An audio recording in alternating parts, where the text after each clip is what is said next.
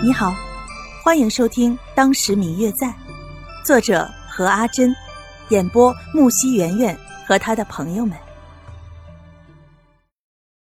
第二百八十八集，他看着还愣在原地的陆轩，似乎没有表情的说道：“回去吧，叶家的人该等急了。”陆轩回头看他，本想说些什么。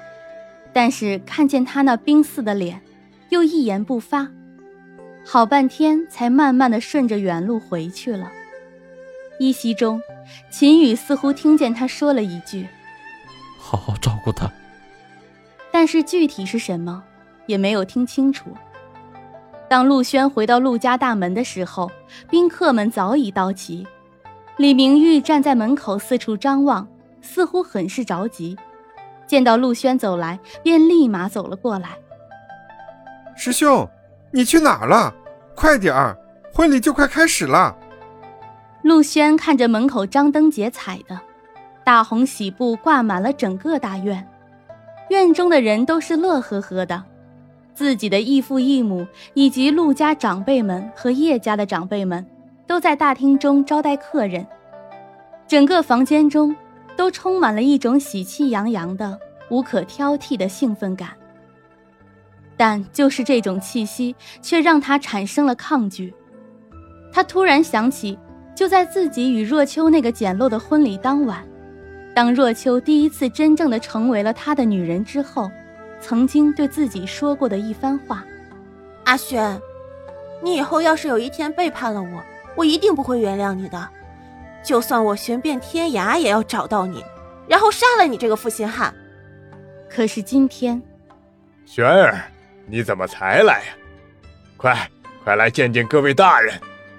厅堂中的谢意，这时正好看见了站在院子一角发呆的陆轩，笑意盈盈的招呼着他，似乎陆轩只是去了厕所一会儿似的。李明玉在一旁提醒着陆轩，见他不动。似乎并没有听见，正准备叫他时，却见陆轩早已笑着走了过去。婚礼很热闹，几乎半个梧州的人都来了，还有宫中的也有人来赏赐。这位惠贵妃对自己这唯一的亲妹妹倒是很是喜爱，就算自己不能亲至，也派来了自己的心腹嬷嬷，代表自己给两位新人送去了祝福。这让其他人羡慕的厉害。刘芷兰大着肚子，早早便托顾离开了。同去的还有方玉楠等人，就连陆轩的合作伙伴宋清灵也一同离开。陆轩知道他们与白若秋之间的关系，倒也没有再挽留，只是等他们走后，却总觉得院子里更加的空荡了。等到婚宴结束，宾客们都离开了之后，谢轩却一个人去了书房，差人送来了白若秋送来的礼物，却迟迟没有打开，抚摸着那个盒子，一遍又一遍，不知道在想些什么。这个盒子上的荷花花纹，他早已经烂熟于心，这是当初他亲手雕刻的，又怎能不熟悉呢？打开盒子。果不其然，里面是一把小巧精致的匕首，上面还刻着两个人的名字。看得出来，它的主人很爱惜它，时常擦拭，依旧寒光照人。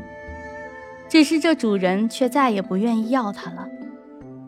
陆轩拿起匕首看了半晌，才又拿起盒子下的一叠纸，最上面的是一封书信，慢慢看下去。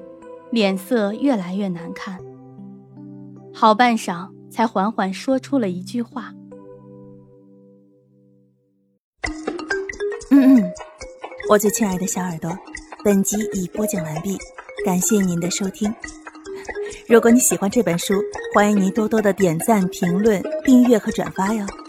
当然，也可以在评论区留言，我会在评论区与大家交流互动的。